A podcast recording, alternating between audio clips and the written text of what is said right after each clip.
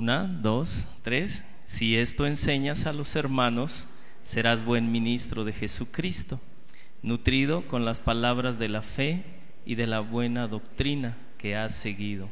Desecha las fábulas profanas y de viejas, ejercítate para la piedad, porque el ejercicio corporal para poco es provechoso, pero la piedad para todo aprovecha, pues tiene promesa de esta vida presente y de la venidera.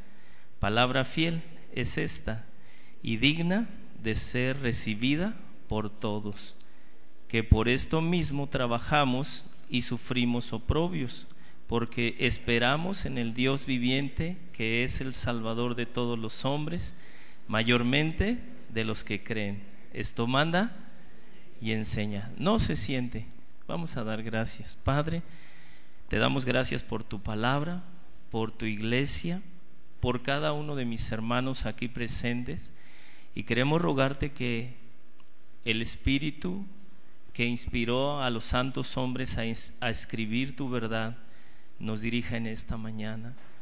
Que por tu gracia, si alguno estuviese en tinieblas, le traigas a la luz, resplandezcas tu evangelio en su corazón y aquellos que somos tuyos, te rogamos también que la palabra que es implantada en nuestros corazones produzca el fruto para el cual tú has decidido mandarla a nuestras vidas.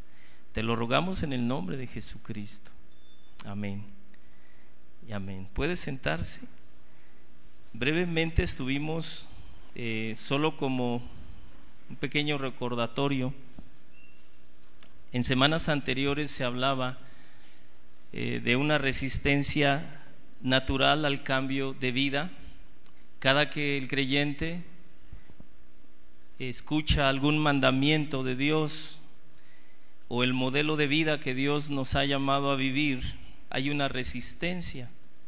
Y Santiago 1.22 nos dice que Dios se agrada de los que practican su palabra, no solo de los oidores, los cuales se engañan a sí mismos. Y los creyentes somos capacitados por el Espíritu Santo para practicar la voluntad de Dios eh, y no ser un oidor olvidadizo, sino un hacedor. Y por eso somos bienaventurados, dice el verso 25. Ahora, estuvimos hablando sobre eh, cosas básicas acerca del el buen ministro. Su responsabilidad es enseñar la verdad su responsabilidad es desechar todo lo que no edifica y su responsabilidad es ejercitarse en la piedad. Amén. ¿Sí ha estado conmigo? Ok. Y la vida de piedad tiene que ver con la relación que cada creyente tiene con Dios, el temor que tiene hacia Dios y se definía de una manera muy sencilla la piedades, devoción en acción y viene como resultado de la gracia de Dios en Cristo Jesús. Vivir esta vida, hermanos, es un don de Dios, porque en Cristo, dice el apóstol Pedro en su segunda carta, capítulo 1, verso 3, recibimos todas las cosas que son necesarias para esta vida. ¿Qué, ¿Qué, papel juega la naturaleza corrupta? En el creyente pues resiste los mandamientos de Dios, levanta argumentos razonables contra el estándar que Dios demanda, en este caso la vida de piedad. Y hablábamos de elementos necesarios para esta vida de, piedad y el número uno era la disciplina personal. Y Pablo compara la disciplina del creyente con la disciplina de un atleta profesional. Sabe el atleta que es necesaria la disciplina para su entrenamiento no es una opción.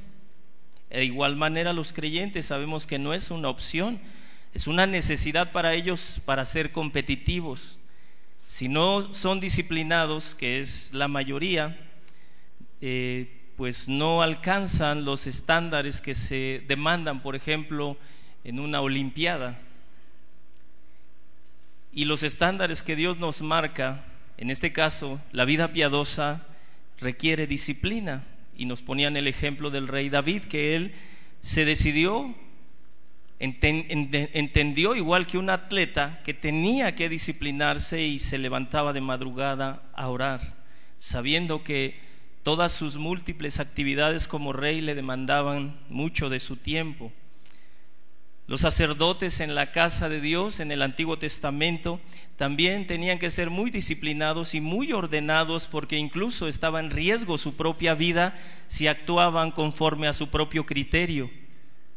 Si quitaban de ellos algún mandamiento de Dios y querían improvisar o ser creativos, su vida estaba en riesgo. Y ejemplos como de lo que estoy hablando tenemos a los hijos de Eli, Ofni y Fines. Murieron. Los hijos de Aarón, Nadab y Abiú, murieron, pusieron en riesgo su vida al hacer cosas diferentes a lo que Dios les demandaba. Así que en 1 Corintios 9, 25 al 27, en Cristo estamos en una lucha diaria y sabemos los cristianos que debemos de abstenernos de todo lo que pudiera afectar nuestro rendimiento, por llamarle así, como atletas espirituales. Usted ante los ojos de Dios, bueno, en este caso la comparación que hace Pablo nos compara con atletas y usted pone en riesgo si no se abstiene de cosas que le van a afectar en su vida por no ejercitar la disciplina. Así que es necesario enfrentar nuestra naturaleza pecaminosa porque se va a oponer contra toda disciplina y puedes identificar cuando tú eres indisciplinado, no tiene incluso que decírtelo a alguien, es válido que alguien te lo diga, pero tú lo puedes identificar. Y una forma de darte cuenta es la falta de dominio propio. Si reaccionas de manera impulsiva a cualquier provocación. La escritura nos dice que el Espíritu Santo, Gálatas 5, 22, 23, produce el carácter de Cristo en nosotros y por lo tanto el dominio propio, la bondad es una realidad. Segunda de Timoteo 1, 5 al 7. Ahora le dice Pablo a Timoteo, tienes una fe no fingida, Timoteo, de igual que cualquier creyente, y puedes avivar el fuego del don que, de Dios que está en ti. Dios te ha dado un espíritu de amor, de poder, de dominio propio, para que actúes valientemente contra tus propios deseos de no dirigirte hacia la voluntad de Dios, de no ejercitarte, de no ser disciplinado. El segundo punto que nos enseñaban era el esfuerzo personal. Frases comunes como estas podemos hallar en las personas ante las cuales se les propone una meta o un desafío difícil de lograr como algún atleta, de igual manera al creyente. muchos responden, ¿me va a costar? ¿Sí? Eh, ¿No se podrá, hermano, resolver con una oración de un siervo ungido más que usted? Para que yo cambie, para que yo sea una nueva persona piadosa. ¿Con una oración no se puede? Eh, otros tienen el espíritu de Jaimito el cartero. Es que quiero evitar la fatiga. No se puede evitar la fatiga, hermano, es demasiado la disciplina y el esfuerzo personal. Otros de pronto dicen, ¿no será suficiente decir, estoy en victoria cada día? Y si me levanto, hermano, y cada día digo, estoy en victoria, ¿no es suficiente? No, no es suficiente. Requiere disciplina y esfuerzo personal la, la vida de piedad. Es necesario que enfrentes viejas estructuras de pensamiento centradas en tu comodidad, en tu entretenimiento, que tal vez recibiste desde tu niñez, estructuras donde pasaste horas y horas en un juego de video sin ser responsable ni de lavar un solo plato en tu propia casa. Esas estructuras las traes al cristianismo y de pronto piensas que puedes agradar a Dios de esa manera. Así que estamos llamados a correr hacia la meta. ¿Cuál es la meta? Cristo. Requiere disciplina y esfuerzo. No es suficiente decir, Señor, hazme piadoso cuando la gente demande de mí que yo sea piadoso. Hazme piadoso. No es suficiente. Dios nos llama a ejercitarnos. ¿Cuándo, hermanos? ¿Cuándo vas a empezar a ir al gym espiritual? ¿Cuándo? Pero ¿cuándo vas a empezar? Hoy. Hoy. No lo puedes retrasar más. Dios nos llama a desarrollar la vida de piedad como parte de nuestra nueva vida en Cristo Jesús, para que cuando enfrentes dificultades, ofensas, serias demandas por las circunstancias que te rodeen, pruebas, tentaciones, respondas como un hombre, como una mujer de piedad. Y no te limites a decir, pues es que todos lo hacen, ¿no? Pues es que es bien difícil eso de ser piadoso, pues más vale pegar primero y sigas reaccionando impulsivamente. Nos pusieron varios ejemplos como quitar de ti, de mí, todo lo que no edifica y hablar lo que edifica, quitar la amargura, la gritería y perdonar de una manera amable consciente de que es Dios quien hace el juicio correcto y que es Dios quien da el pago justo a cada uno.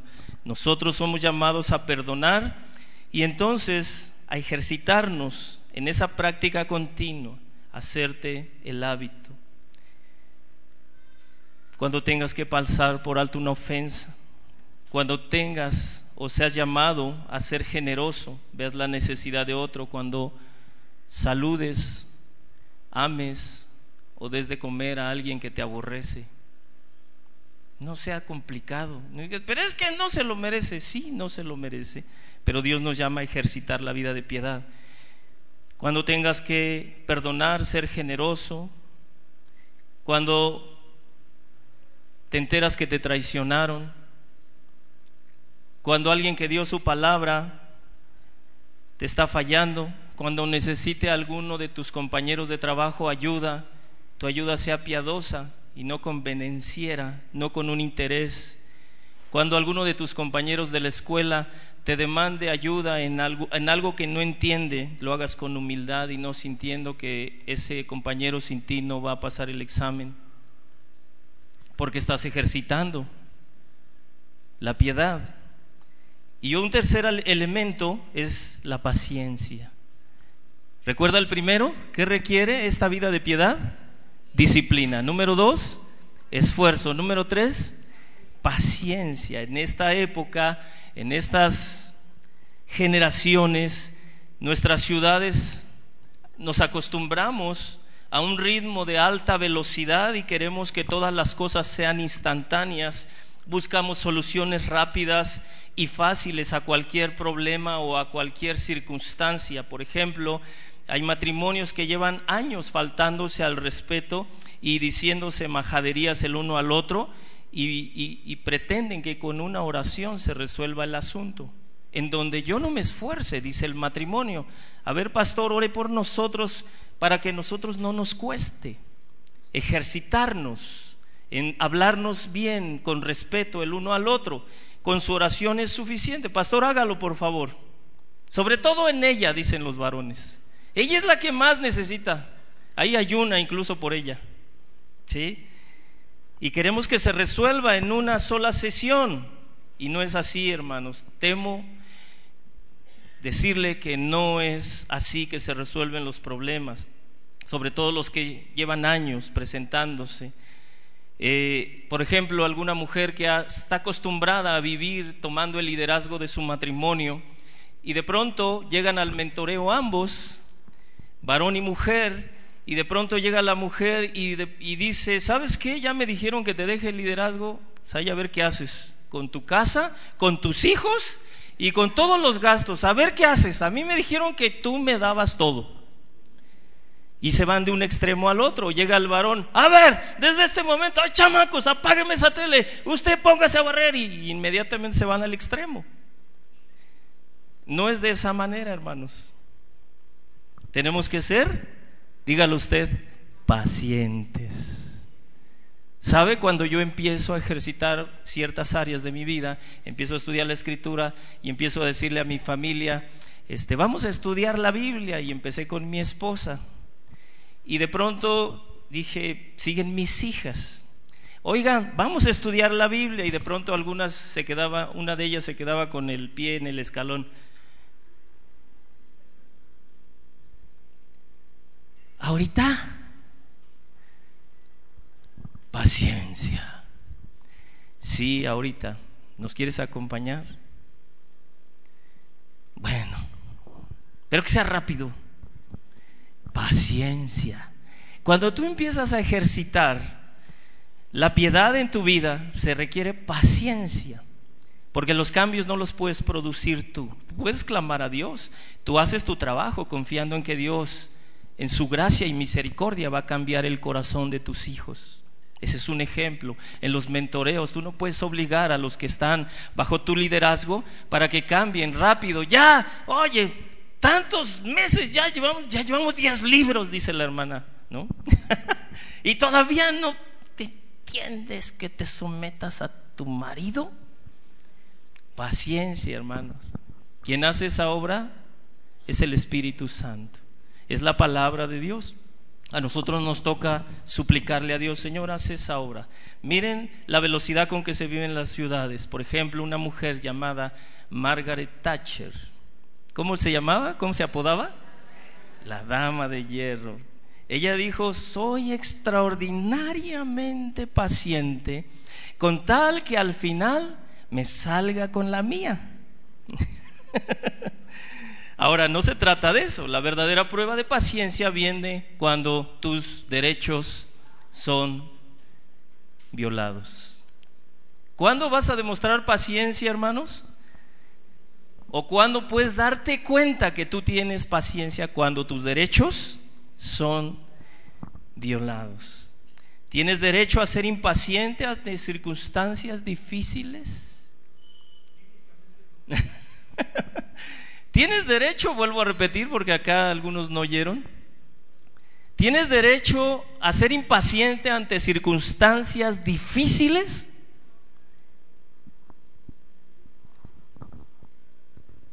Algunos cristianos dicen, sí, es el celo de Jehová.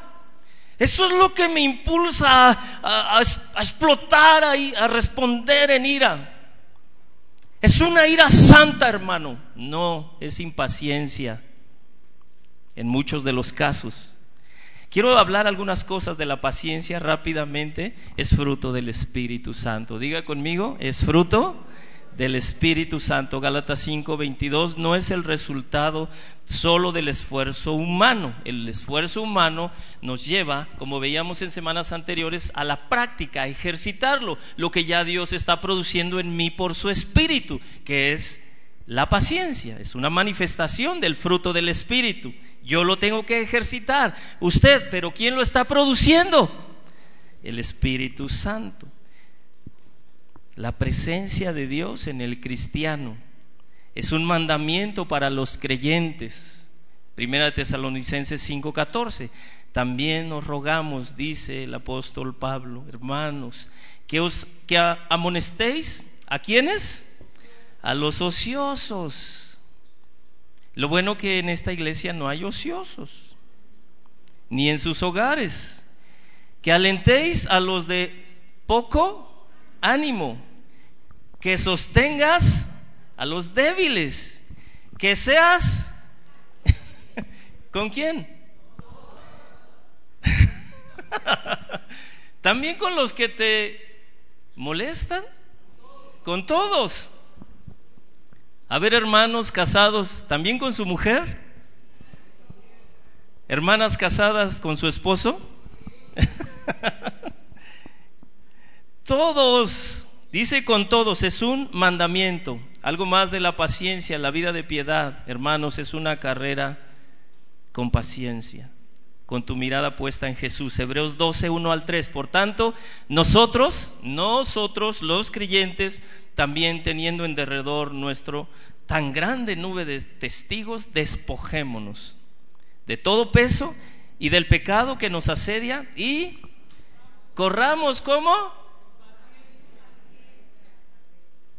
como que es contradictorio, ¿no? Voy a correr con paciencia. Pero vamos a ver de qué se trata. La carrera que tenemos por delante. ¿Quiénes? los creyentes, puestos los ojos en quién, hermano? El autor y consumador de la fe, el cual por el gozo puesto delante de él, sufrió la cruz, menospreciando el oprobio, se sentó a la diestra del trono de Dios, considerada aquel que sufrió tal contradicción de pecadores contra sí mismo, para que vuestro ánimo, léalo conmigo, una, dos, tres, para que vuestro ánimo no se canse hasta desmayar. Es decir, el creyente no tiene permiso de desmayarse y decir, es que ya no aguanté a este hermano. Este chavo, si usted viviera con él. O sea, el creyente no tiene derecho a eso. Porque no tiene derecho a desmayar. ¿Por qué? Porque ya está produciendo el Espíritu Santo el fruto. Así que en esos momentos si Dios los está permitiendo es para que usted ejercite qué, hermano? La paciencia, el fruto, en cualquiera de sus manifestaciones. Correr con paciencia. Tiene que ver como por ejemplo un atleta.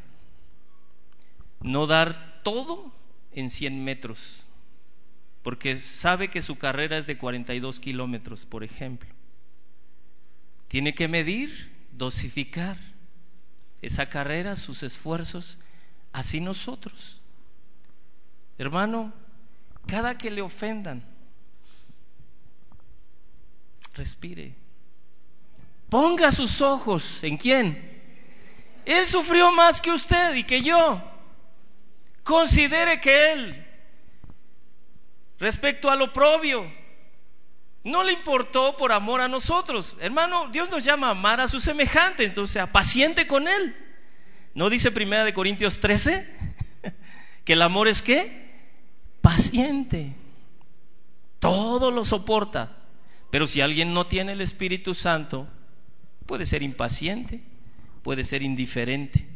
Otro aspecto de la piedad es la vida, perdón, la piedad es una vida de confianza en Dios que genera deleite. ¿Escuchó eso? La piedad es una vida de confianza en Dios que genera deleite. Salmos 37, 3 al 5, confía en quién, hermanos? En Jehová. Haz el bien y hablarás y habitarás, perdón, en la tierra. Te apacentarás de la verdad deleítate. Deleítate a sí mismo en Jehová. ¿Y qué va a hacer Él? Concederá las peticiones de tu corazón. Encomienda, confía. ¿Y qué va a hacer Él? Así que la vida de piedad es una vida de confianza. Por ejemplo, recuerdo en primera de Pedro 3, si no me equivoco, se les llama a las mujeres, hermanas, ¿está despierta? Por favor, despiértame a las hermanas. El apóstol Pedro le dice a las mujeres que tienen esposos incrédulos acerca de su actitud. ¿Cómo debe ser su actitud? Prudente, de un corazón apacible, ¿sí? Para que la palabra de Dios no sea blasfemada y los incrédulos sean ganados por su conducta, por su forma de responder ante las fuertes demandas de un hombre incrédulo. Porque esto agrada a Dios. Proverbios 31. el mejor cosmético. Hermana, ¿quiere mostrar una vida de piedad? Maquíllese con primera de Pedro 3. y de verdad que usted se va a ver hermosa ante los ojos de Dios. Atractiva ante los ojos de su esposo si es casada. De su novio si por ahí le andan tirando el... De gran estima. Es decir, es un atuendo, por llamarle así, que Dios observa y dice, wow, mi hija hoy sí se vistió de piedad, se vistió de Cristo. ¿Cuánto tiempo, ejemplo para todos, esperó Abraham acerca de la paciencia, la promesa de Dios? para que llegara el hijo que Dios le había prometido, hermanos. ¿Cuánto tiempo? Génesis 12 hasta Génesis 21 llega el, hijo que es Isaac. 25 años. ¿Cuánto, hermanos? 25 años. Abraham tenía 99, de años, 99 años de edad, Ismael su hijo con Agar 13 años, que no era el de la promesa. Dios vino a él para recordarle que la promesa seguía vigente. Si Dios había dicho, lo voy a hacer, es porque Dios iba a cumplir. Génesis 21, 2. Sara concibió y dio a Abraham un hijo en su vejez, en el tiempo que Dios le había dicho. Verso 5, y era Abraham de 100 años cuando nació Isaac, su hijo. Abraham falló en su espera a la promesa de Dios. Sí, sí falló. ¿Dios cumplió? Sí. Pero, ¿recibió la promesa? ¿Sí o no? ¿Tú has fallado en esperar las promesas de Dios? Sí. ¿Dios va a cumplir lo que Él ha prometido? Sí. Entonces, ¿qué debemos de hacer? Si de pronto has fallado en tus intentos de ser una mujer o un hombre de piedad, ¿qué debemos de hacer? ¿Renuncias? Y dices que el cristianismo, el evangelio, Cristo no funciona. ¿Tus hijos están viendo que el evangelio funciona en tu vida como matrimonio? ¿Ellos están viendo en ti, ustedes, hombres, mujeres casados? Están viendo que el Evangelio causó un cambio, una transformación, en donde ahora tú te estás disciplinando, te estás esforzando. Estás deteniendo tu respuesta iracunda y dices, el Señor me dijo, mis ojos puestos en Cristo, Él lo prometió. Hijo, yo sé que tú un día verás la gloria de Dios por su misericordia de Dios. Que Dios te permita ver arrepentimiento y no responder como se escucha en muchas familias de manera irada las agresiones o las faltas de respeto de los hijos. Así que hermanos, debemos volver a intentarlo si has fallado, sí o no. Yo he fallado en mis ejercicios de piedad. De pronto he puesto una cara horrible. Algunas veces yo recuerdo en este momento que de pronto mi esposa llegaba y debido a mis actividades, me estoy justificando, llegaba y me decía, incluso ayer llegó, y me dice, ¿podemos leer un poco acerca de esto? ¿Me ayudas? Y entonces mi cara empezó a luchar así.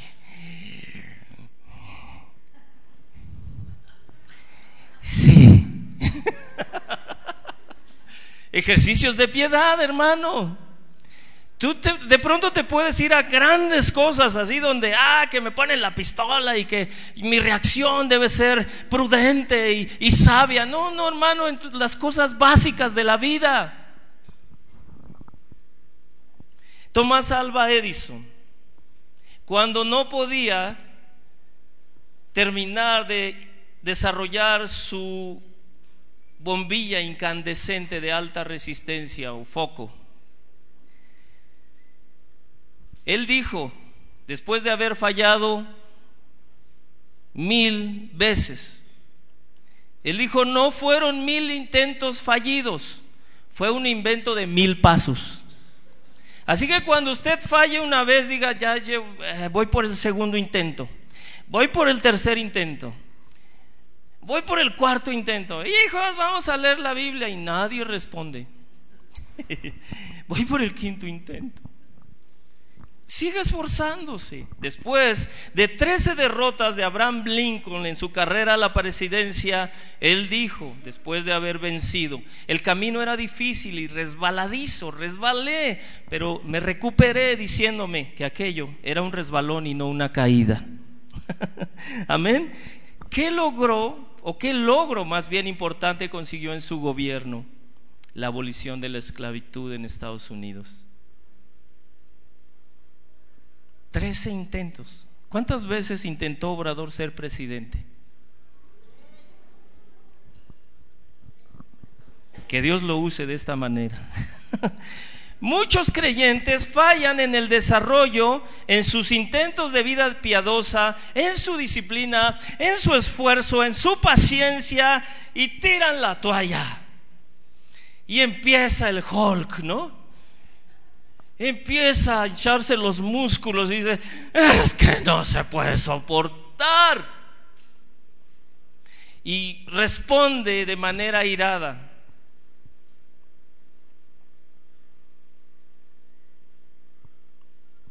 de pronto se empieza a lamentar, si usted tiene el Espíritu de Cristo, al entrar en esta condición carnal,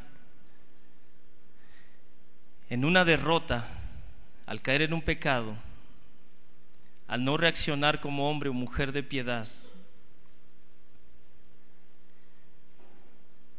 muchos de ustedes se lamentan y abrazan las mentiras del diablo. ¿Como cuáles? Dice el diablo, te dije que era imposible agradar a Dios. Yo te lo dije. Y es bueno para las mentiras. Hasta los grandes héroes, ve Hebreos 11, fallaron. ¿Cómo no ibas a fallar tú? ¿O acaso te sientes mayor que ellos? tranquilo, descansa un poco. Te has esforzado demasiado. Es una disciplina exagerada. ¿Cómo puedes ser paciente con esa clase de personas? Que se, llaman iglesia. Es más, nadie reconoce tu esfuerzo. Estoy hablando de mentiras del diablo. ¿Para qué seguiste esforzando? Ni tu esposo te reconoce tus esfuerzos. ¿No, crees que ya renuncia? ¿No te parece que Dios es exagerado en sus demandas? Ninguno ha podido cumplir sus demandas. ¿Qué esperas tú? Es experto. Hermano, si usted acepta esas mentiras, abraza sus mentiras del diablo, usted va a empezar a justificarse usted va a empezar a lamentarse. Y si usted está en esa condición, sí, ya vi que nadie puede. Sí, ¿qué me esperaba? Yo tampoco puedo. Si usted abraza ese tipo de pensamientos, los deja que se encuben en su mente, usted va a empezar a lamentarse después por el espíritu, la tristeza del espíritu. Pero es necesario que si usted está en un momento así, usted escuche lo que Dios dice respecto a su nueva vida en Cristo Jesús. Es necesario que usted oiga qué Dios dice. Por ejemplo, segunda de Pedro 1:37, que ya lo leímos, ya se te dieron en Cristo todas las cosas que necesitas para vivir la vida piadosa. Él te llamó a esta nueva vida. Él te capacita, dándote todo lo que necesitas. ¿Por qué puedes vivir esta nueva vida en Cristo? Por su divino poder en ti. Dios te ha dado preciosas y grandísimas promesas para que por ellas llegues a participar de su naturaleza divina por la presencia de su Espíritu Santo en ti. El apóstol Pedro dice claramente, no te falta nada para vivir como hombre o mujer de piedad. Por esa naturaleza divina en ti, por su divino poder, tú puedes huir de la corrupción que hay en el mundo a causa de las concupiscencias. Tú puedes enfrentar tu propia ira, tú puedes enfrentar tu propia envidia. Tu pensamiento de adulterio, tú lo puedes enfrentar. De quitarle a otro lo que le pertenece, Tú lo puedes enfrentar. ya se te dieron todas las cosas que necesitas para que vivas en el dominio propio, en la paciencia, en la humildad, en la mansedumbre, en la fe, en la bondad.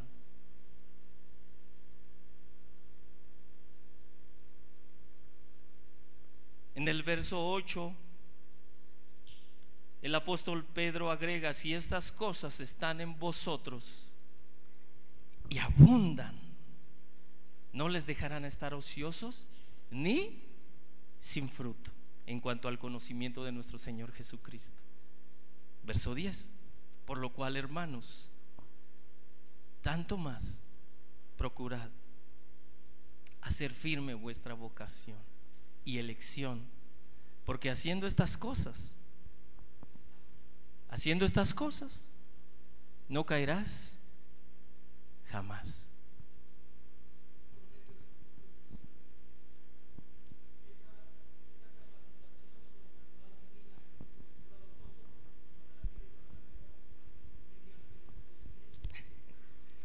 Mediante el de Jesucristo. ¿Cómo viene todo esto, hermanos?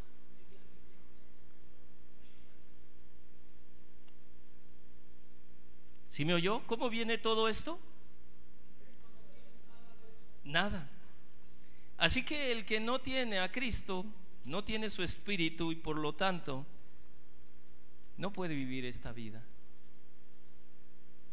Pero ustedes, dice Pedro, ya recibieron todas estas cosas. ¿Quiénes? Los creyentes. ¿Qué hacemos?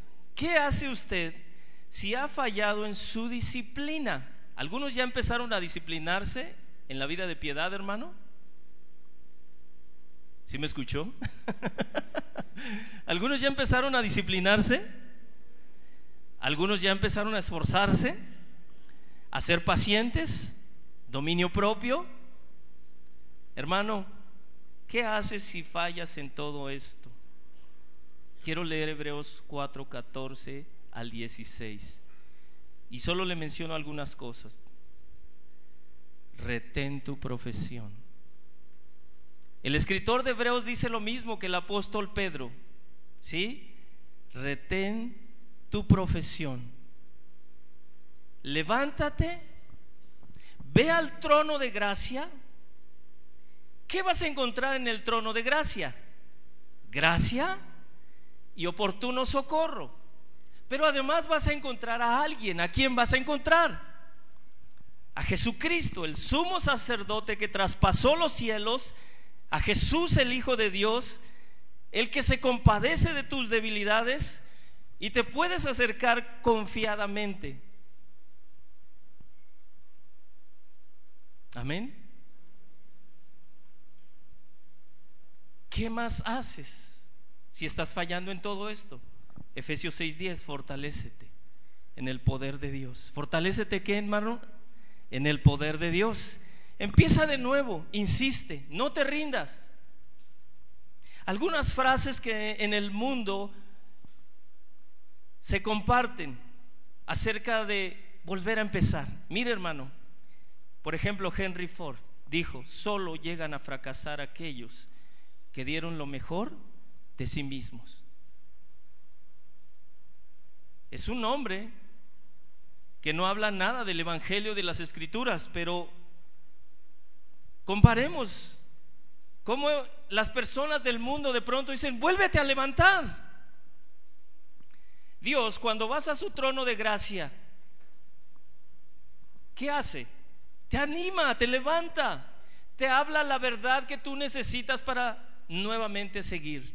No te pone el pie en el cuello y te dice, ¿Y ahora que vienes? ¿Otra vez? No. Vea otra frase, el fracaso más grande es que te dejes de esforzar. Otra, cualquier pequeño esfuerzo que hagas por alcanzar el estándar de Dios que ha puesto delante de ti como tu meta es encomiable ante los ojos de Dios cualquier pequeño esfuerzo. Así que hermanos, el llamado de Pablo es ejercítate para la piedad. Y tú debes entenderlo, requiere disciplina, esfuerzo, paciencia. Uno de los ejemplos más grandes que podemos ver de volver a empezar cuando hemos caído, cuando hemos sufrido el dolor del fracaso, es el apóstol Pedro. ¿Qué sucedió con el apóstol Pedro? Negó que conocía a Jesús, Mateo 26. No lo conozco, lo negó tres veces. ¿Qué sucedió en el verso 35 de ahí mismo de Mateo 26? Él dijo a Jesús, no te negaré y si es necesario que muera contigo, muero contigo.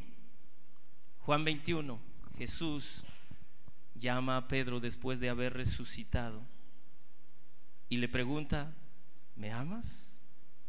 No le dijo, Pedro, he venido a que me des cuentas. No le dijo, arrepiéntete. ¿Qué le preguntó? ¿Me amas? ¿Qué te va a preguntar el Señor en el trono de gracia cuando has caído? Juan, Lupe, ¿me amas? Porque ¿cómo llegamos al trono de gracia? Si vamos al trono de gracia, mi hermano, le puedo asegurar que llegamos como Pedro, ya arrepentidos. Si alguien no se ha arrepentido, no va al trono de gracia.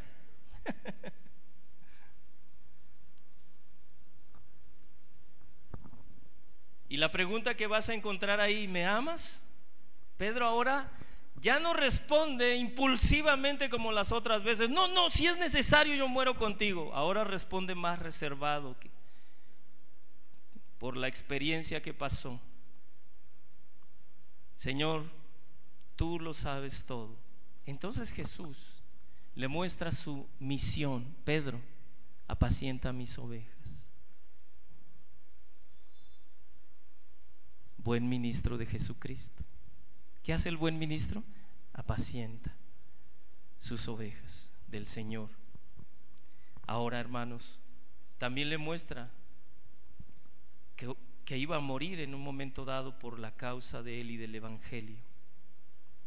Ahora vemos a un Pedro que después de haber sido sacudido por Satanás, parece que ahora piensa mejor sus respuestas, parece que ya no reacciona impulsivamente Parece que todo el ejercicio espiritual por el, por el cual le hizo pasar el Señor, permitiendo que Satanás lo sacudiera,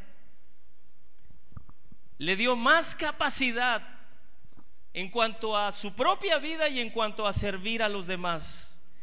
Es necesario cuando Dios te llama, hermano, para atender a una de sus ovejas, cuidar a una de sus ovejas, es necesario que te ejercites y es necesario que el Señor te haga pasar por pruebas. Hermano, escuchaba al pastor Miguel Núñez. En nuestra sociedad latina existe una grave carencia de liderazgo, de paternidad Los hombres han creído en toda Latinoamérica que el liderazgo es una posición. Es el jefe. Es el líder. No, un jefe no es líder. Un jefe es un jefe. Un líder es una persona que se gana la confianza y que por los propósitos de Dios en el contexto iglesia, por los planes de Dios, la gente le sigue.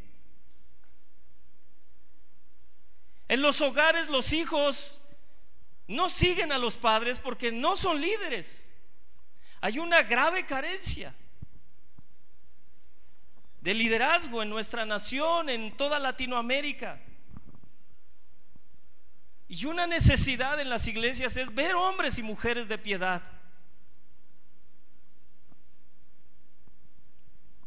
Pero es necesario que cruces de pronto por situaciones como la de Pedro. Hermanos, después de estarnos nutriendo con la verdad, como hemos estado aprendiendo, es necesario que te ejercites para la piedad. En Cristo, hermano, es necesario que te pongas en forma ya. El objetivo es que estés listo para la lucha, para la carrera, para la buena batalla. Hermano, el atleta se prepara. Sabe que el ejercicio no es el fin. Sabe que por el ejercicio él va a estar en forma, va a alcanzar un nivel competitivo y va a poder enfrentar la carrera o lo que tenga que enfrentar, la lucha, como un boxeador, por ejemplo. Y sabe que necesita estar en condición. Y nosotros como cristianos, mis hermanos, no podemos decir, es que yo no necesito esforzarme, ya el Señor me limpió de pecado, ya el Señor hizo todo por mí. No, hermano, no malinterprete las escrituras. Mire, hermano, tenemos que estar listos para la batalla. Y si Dios te llama a un ministerio, hermano, va a ser una batalla.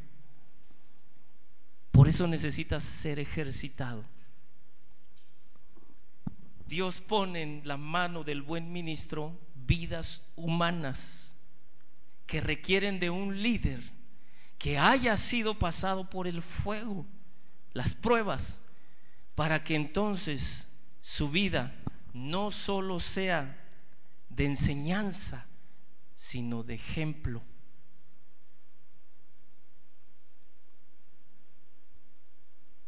Y esto es para todos, no solo para el buen ministro. Si tú predicas el Evangelio sin que tu testimonio esté alineado como hombre o mujer de piedad, siento decirte, que muchos dirán, para ser como Él, tus propios hijos, para ser como Él, para ser como tu mamá. Hermano, veamos algunos beneficios de la piedad rápidamente. Ejercítate para la piedad porque el ejercicio corporal para poco es provechoso, pero la piedad para todo aprovecha. ¿Para qué, hermanos? Para todo aprovecha. La piedad para todo aprovecha. El apóstol Pablo compara la responsabilidad, vuelvo a repetir, de un atleta con la responsabilidad que tiene el creyente en el desarrollo de su vida piadosa. Y compara los beneficios y las recompensas de ambos. ¿Sí escuchó? Timoteo se encontraba en una ciudad griega y los griegos ponían mucho empeño en el ejercicio físico. Los buenos atletas incluso eran elevados a niveles de héroes. Primera de Corintios 9:25, todo aquel que lucha, dice el apóstol Pablo, Primera de Corintios 9:25, aquel que lucha, de todo se abstiene. Está hablando de alguien, de algún atleta, de todo se abstiene ellos a la verdad, ¿para qué, hermanos? Para recibir qué? ¿Una qué? Una corona corruptible, es decir, una recompensa. Pero nosotros, quienes, los creyentes, ¿qué recibiremos? Una corona incorruptible. El atleta se disciplina en ejercicio, dieta, descanso, ¿Qué beneficios obtiene? Un cuerpo atlético, condición física, capacidades de, para competir. Al competir hay recompensas para los vencedores. ¿Qué? Una corona, medalla. ¿Qué les dan en las Olimpiadas? Medallas. Gloria personal.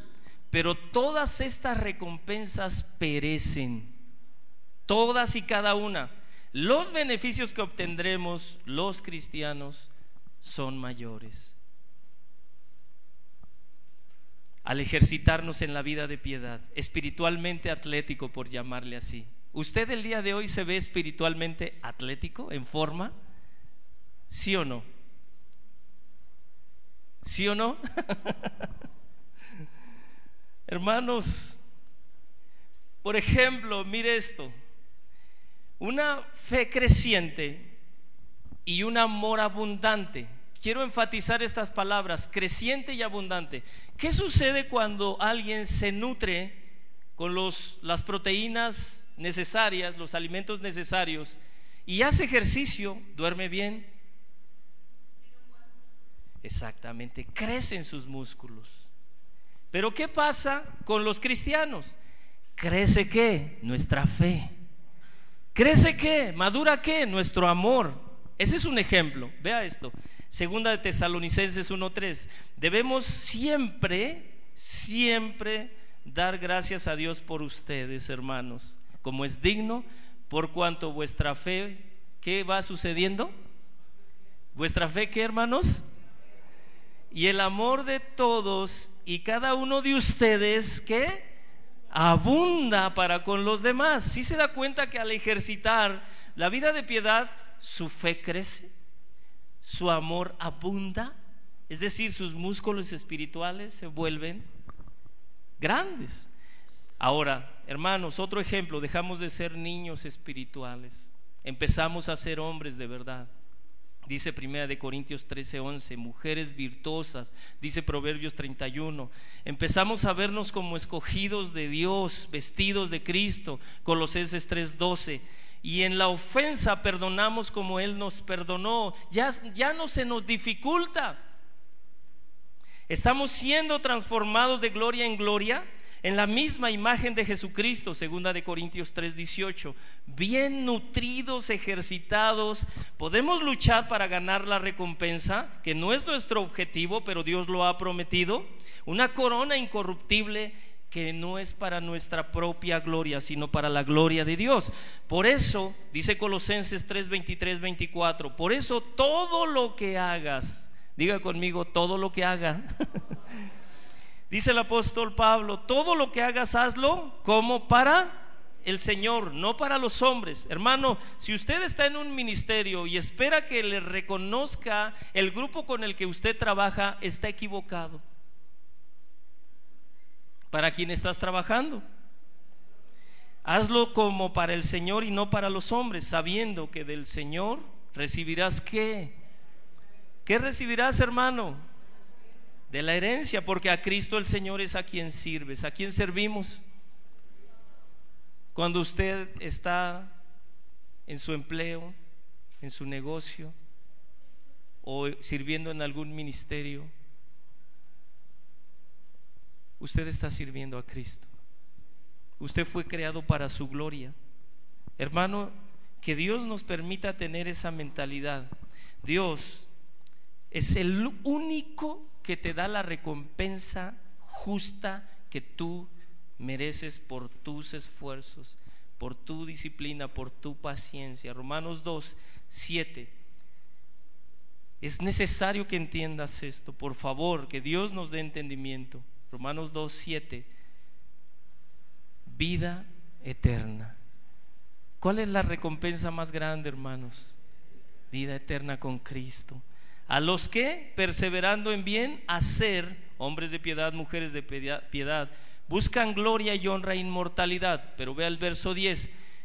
Pero gloria y honra y paz a todo el que hace lo bueno, vida de piedad, al judío primeramente y también al griego. Hermano, hay una recompensa, hay beneficios para la vida de piedad, no solo para esta vida terrenal, sino después de la muerte. Así que el llamado de Dios es ejercítate en la piedad, porque es más provechoso que el ejercicio corporal. Con esto no significa que Pablo diga que estás perdiendo el tiempo por ir a un lugar donde haces ejercicio, donde cuidas tu salud, no. Pero Pablo deja en claro que la vida de piedad aprovecha para todo. Amén. Así que mis hermanos, entendamos esto. Pablo no está menospreciando el ejercicio físico, pero sí dice que el beneficio del ejercicio físico es temporal. Es saludable, pero es temporal mientras estás en la tierra. Mientras que la vida de piedad, las recompensas, los beneficios son incalculables. Un creyente que no esté ejercitándose en la piedad, ¿podrá obtener los beneficios? El atleta que de pronto decide no trabajar su vida física, no competir durante un año, no cuidar su dieta, ¿recibirá los beneficios? No. Usted como creyente, si usted no se ejercita en su vida de piedad, no quiere ser disciplinado en su lectura bíblica, en sus tiempos de oración, en sus tiempos de congregación, no se esfuerza.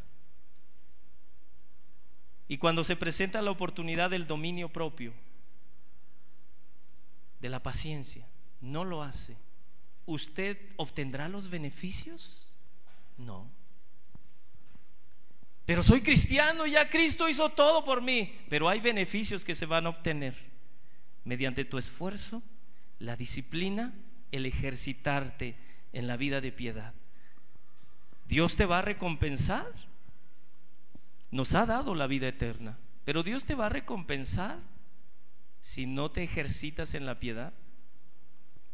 La piedad, hermanos, aprovecha para todo. Por ejemplo, en la familia, los que están casados tienen un hogar. La piedad puede hacer que cada uno ocupe su rol. El hombre cabeza, la mujer ayuda idónea. El ejercitarte en la piedad va a hacer que tengan un hogar en donde haya un ambiente de piedad, en donde los hijos sean criados en la amonestación y disciplina del Señor y en donde los hijos puedan ver la gracia de Dios cuando ellos cometen errores. Pero ¿qué pasa si no hay un hombre piadoso que no se quiere ejercitar en, la piedad y una mujer que no se quiere ejercitar en la piedad? ¿Qué van a ver los hijos?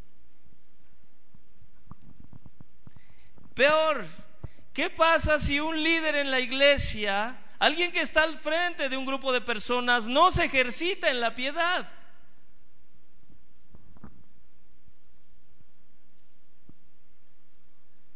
no va a disfrutar los beneficios.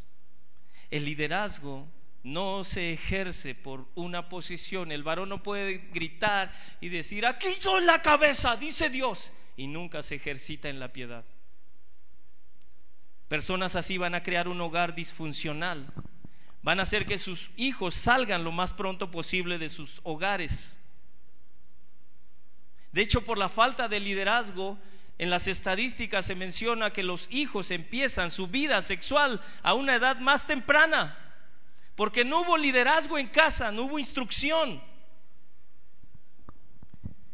En las cuestiones laborales, la vida de piedad es muy necesaria en el ministerio, cuanto más al hacer negocios, al evangelizar. Si no hay un testimonio, si tú no eres una persona que reacciona conforme a la bondad de Dios, Muchas veces sería mejor que no dijeras que eres cristiano.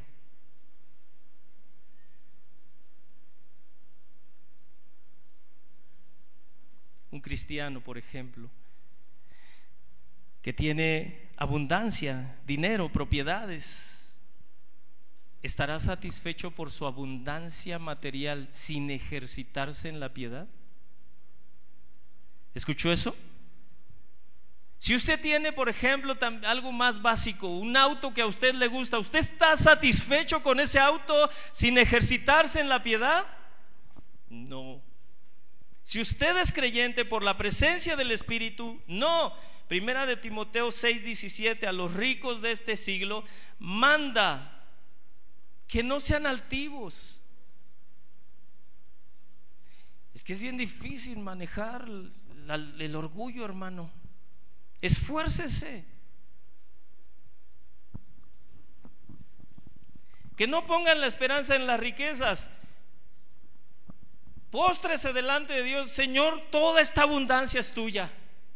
Dependo de ti, tú has querido darme, dame sabiduría para dirigir, administrar correctamente todos estos bienes.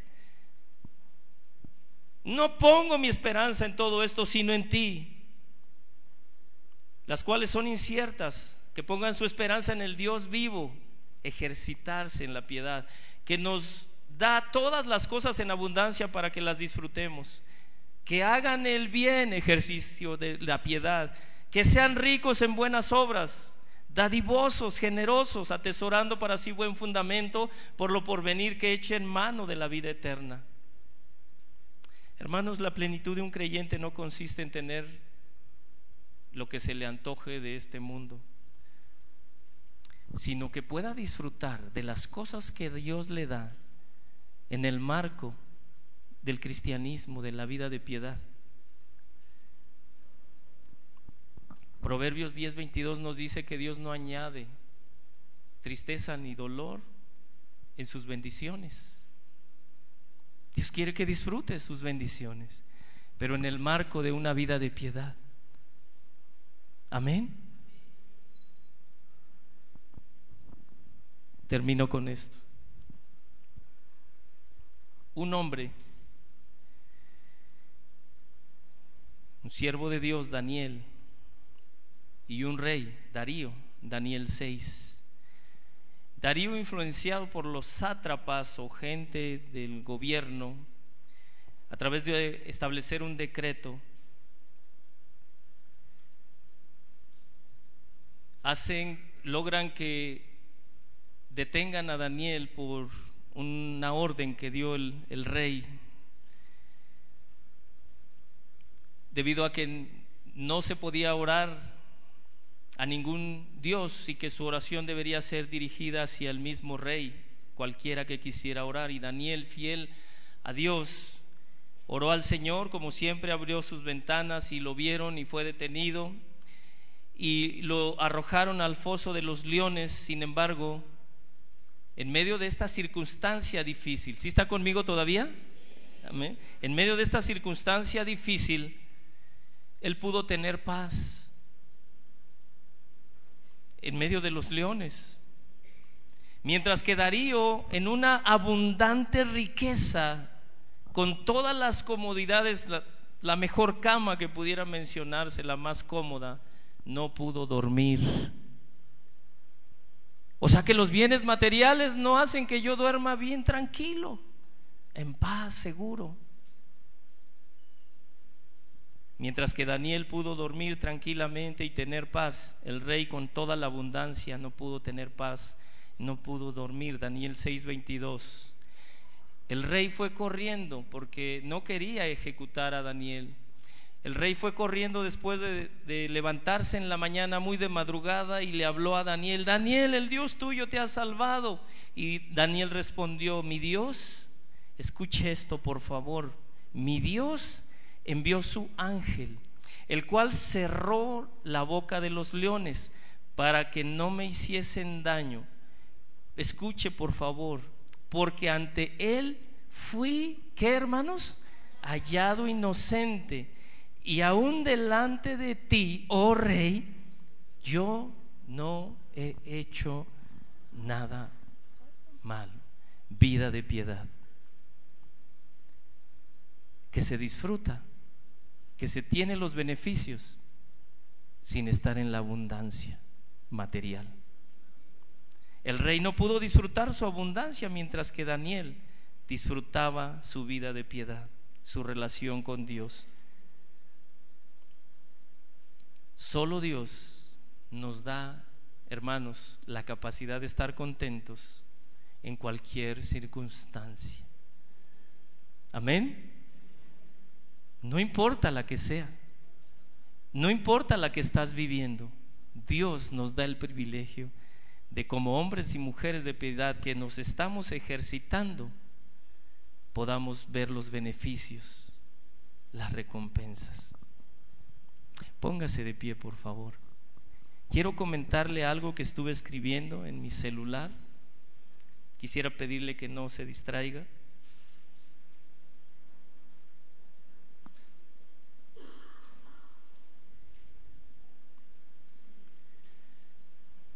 Estuve meditando el día viernes y ayer un poco. Yo me preguntaba, ¿por qué varios no quieren ejercitarse en la piedad?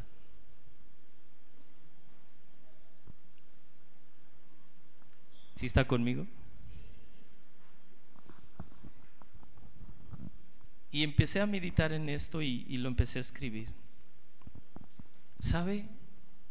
Por favor, que, que el Espíritu Santo pueda hacer esta obra en ti, porque si no la hace, tú vas a seguir siendo el mismo hasta morir. Y los que más van a saber que no eres un hombre o una mujer de piedad son los de tu casa, las personas que están cerca de ti. Algunos no se ejercitan en la vida de piedad porque igual que el que va a hacer el ejercicio sabe que los primeros días le van a doler los músculos, terrible. Cuando yo fui a un gimnasio, quería bañarme y no podía ni levantar los brazos. Y estaba así. Y casi, Adelita, ven a tallarme acá porque no podía levantar los brazos. De la misma manera, cuando se te llama a ejercitar la piedad, ejemplo, ve y pide perdón. Ve y reconcíliate. Tú sabes que eso te va a causar un dolor. ¿Sabes por qué? Porque ya has experimentado el dolor del rechazo. Tú sabes que al ir dando pasos hacia esa persona con la cual tienes un conflicto o con la cual tienes que arreglar algo que no has arreglado, es muy probable que te rechace. Y como tú ya has sufrido el dolor del rechazo, prefieres ya cuando estás a unos metros, este, ahora sí le... Porque dentro de ti empiezas, pero tu carne o Satanás te empieza a gritar, pero vas a sufrir un dolor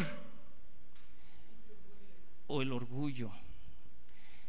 ¿O te vas a humillar tú? Ah, ¿Qué pasó? Eres Camacho. ¿Te vas a humillar? Él, ella es la que se debería de humillar. Y te retiras. En lugar de ejercitarte en la piedad. ¿Sabe, hermano, el día que yo pude experimentar eso? Porque dije, Señor, dices tú en tu palabra. Y hay dos eventos básicos en mi vida que me mostraron que podía disfrutar de esos beneficios y uno fue con mi propia con mis propios padres. Y después de tres años de que ninguna llamada, nada, no vinieron, ¿verdad? No. Me pude acercar, tuve que esperar hasta que abrieran el zaguán. Mi esposa, mis hijas se quedaron fuera.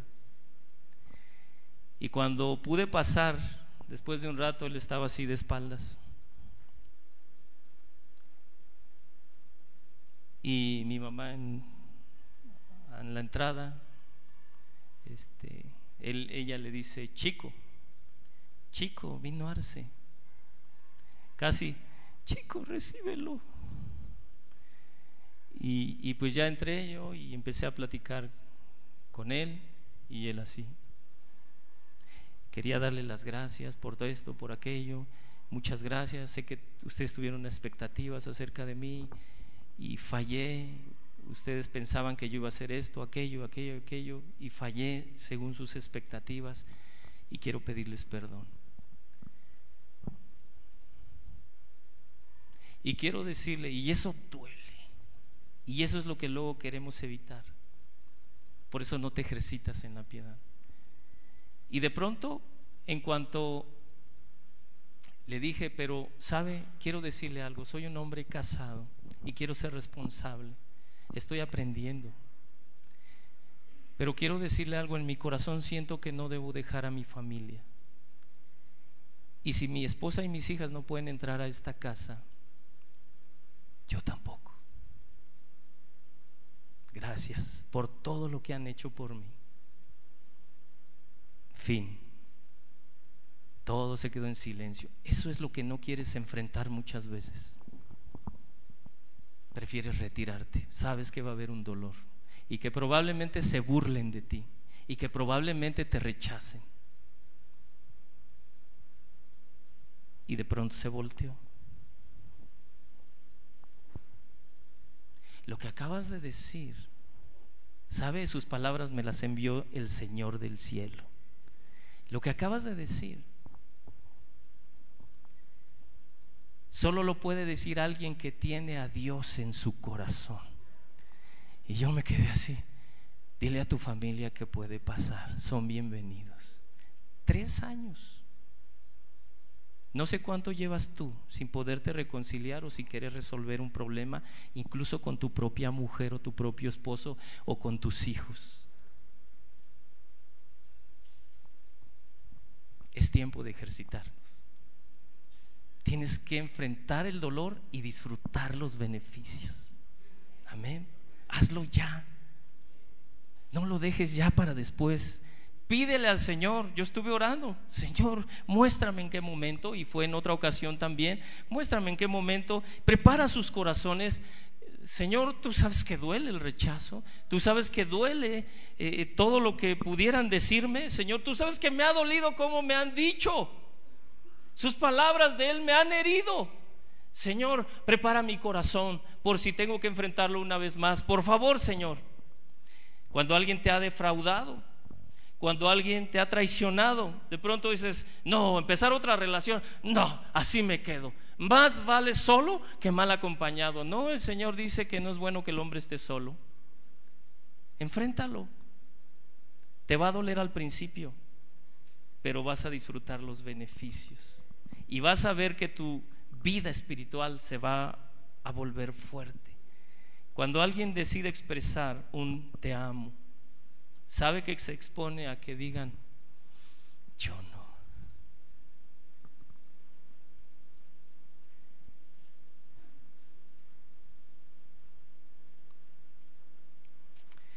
Cuando decides confesarle a alguien tus debilidades, sabes que te expones al dolor de que de pronto te ande criticando y te rechace, al juicio. Y prefieres evitar el dolor porque ya lo has experimentado.